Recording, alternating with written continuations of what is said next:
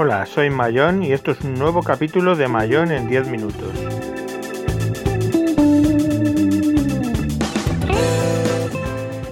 Hoy hablaremos del LG G2, el Accent Mate 7 y el Note Edge.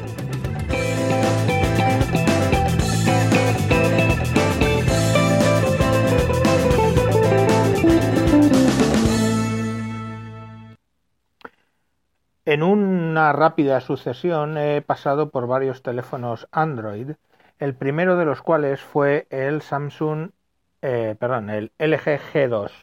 Mm, la idea de tener un teléfono eh, Android es por poder sacar partido al LG G Watch que tengo eh, prestado. Eso no funciona todavía en ninguna otra plataforma y bueno, pues cogí este LG G2 lo compré por Amazon en los eh, en el programa que tienen de Refurniture, de reempaquetados, y vino muy bien, pero mm, le vi que la batería no estaba durando lo que a otras personas le dura generalmente la batería del G2, que dura mucho.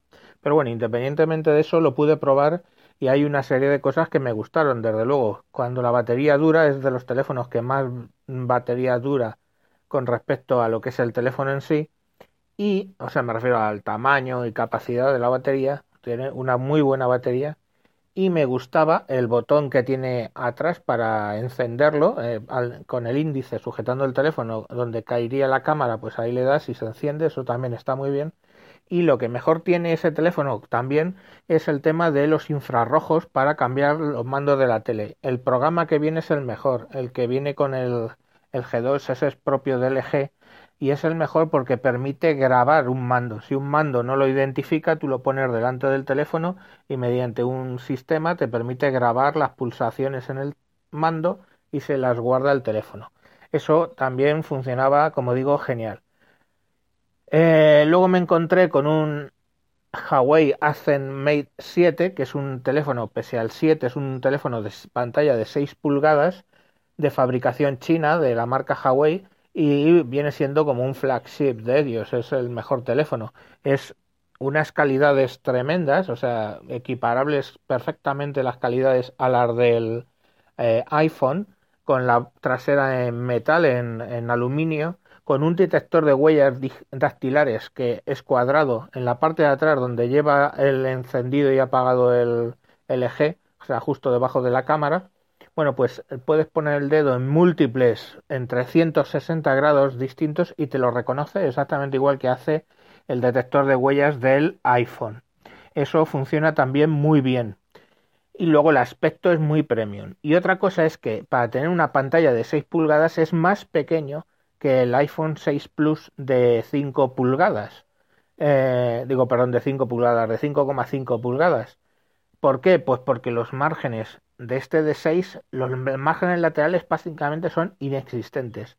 Y el superior y el inferior, básicamente lo que, lo que lleva es también muy estrechito. Dado que en la parte de atrás es donde tiene el botón, digamos, equivalente al home, que es el detector de huellas, pues eso hace que el equipo sea mucho más pequeño, pero con la pantalla mucho más grande. Un diseño os puedo garantizar que es precioso y estupendo.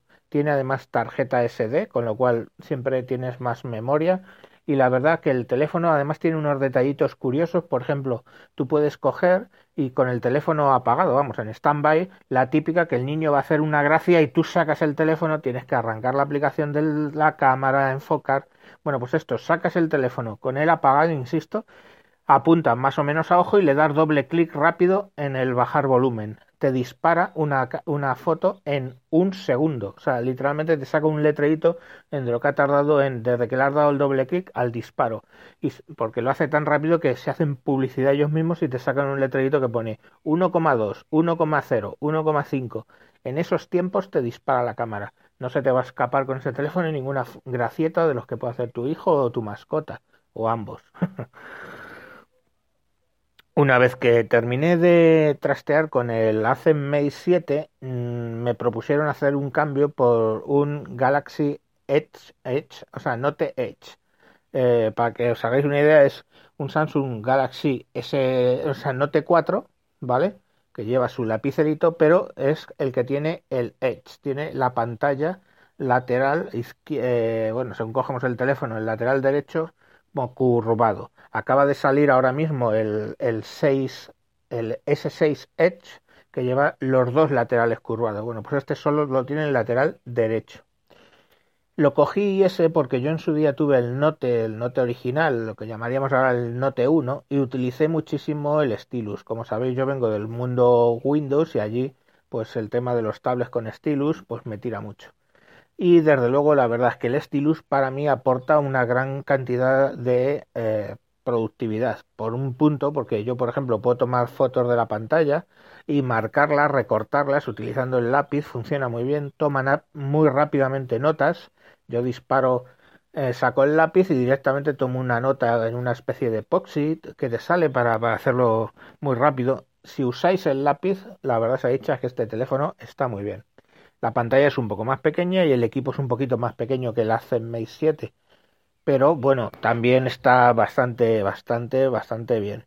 Es útil lo de el lateral, lo del, lo diré, lo de el bisel, la pantalla curva pues bueno, no está mal, porque tú ahí tienes toda una serie de iconos, accesos rápidos, tienes información de las notificaciones, tienes toda una serie de información que hace que se te quede libre la pantalla. Por ejemplo, cuando tienes una cámara de fotos, cuando estás sacando una foto, todo el interface pues no te tapa la imagen, ¿vale? Porque está en esa pantalla curva, desde el disparador al, selector de modos, al selector del HDR, etcétera.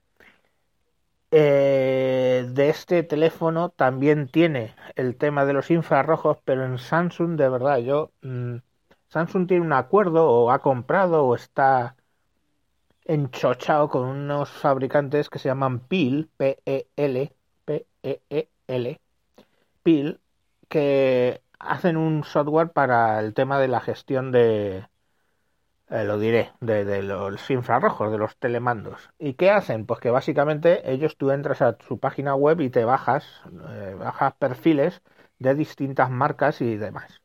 Eso también lo hace el del G2, pero no tiene la, este la primero, no, no es tan, tan bueno como el del G2, que en el G2 conseguí controlar el, el I que tengo el I el digital, el I de España, que es una cosa como muy extraña y muy compleja todas las televisiones, incluido una BlueSense rarísima de 4 euros que tengo en la cocina, eso me lo controlaba y lo encontré en el del G2. Eh, me controlaba los otros mm, decodificadores de Digital Plus, cosa que todo eso, el PIL, pues no hace, o bueno, creo que he visto alguno de los del Digital Plus, pero funciona muy mal, muy mal. Todo eso, a ver cuándo se enteran de que lo que tiene que traer es el modo de grabación. Cuando tú ya no encuentras un método para poder copiarlo, para poder hacerlo, pues lo que haces es lo de poner un mando, el remoto, delante del teléfono y vas pulsando las teclas y se van programando en el teléfono. Eso lo hace el G2, pero no lo hace este Samsung con el horroroso programa PIL, ese que le tengo una manía desde que... Le tengo manía porque yo compré el, eh, en el 2012, creo que fue, el Samsung Galaxy Note 10, es el tablet que tiene su stylus y tal, y ya venía con puerto infrarrojos y venía con el maldito programa PIL este que odio y aprendí a odiarle y ahora lo estoy intentando configurar en el Note Edge y no hay narices de conseguir que me apague y me funcione la televisión.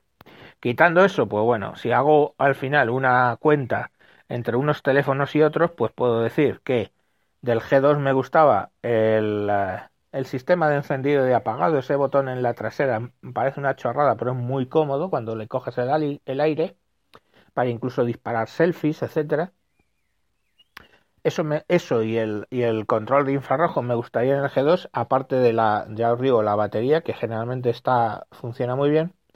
Luego del Huawei ACME me quedaría con el pantallaco de 60, digo de 6 pulgadas en ese teléfono también ajustado, los acabados también me encanta, el detector de huellas que funciona perfecto, yo diría que hasta mejor que el del, que el del iPhone, y eh, bueno, los truquis estos de la cámara, la gestión de la cámara también me gusta más en el Mate 7.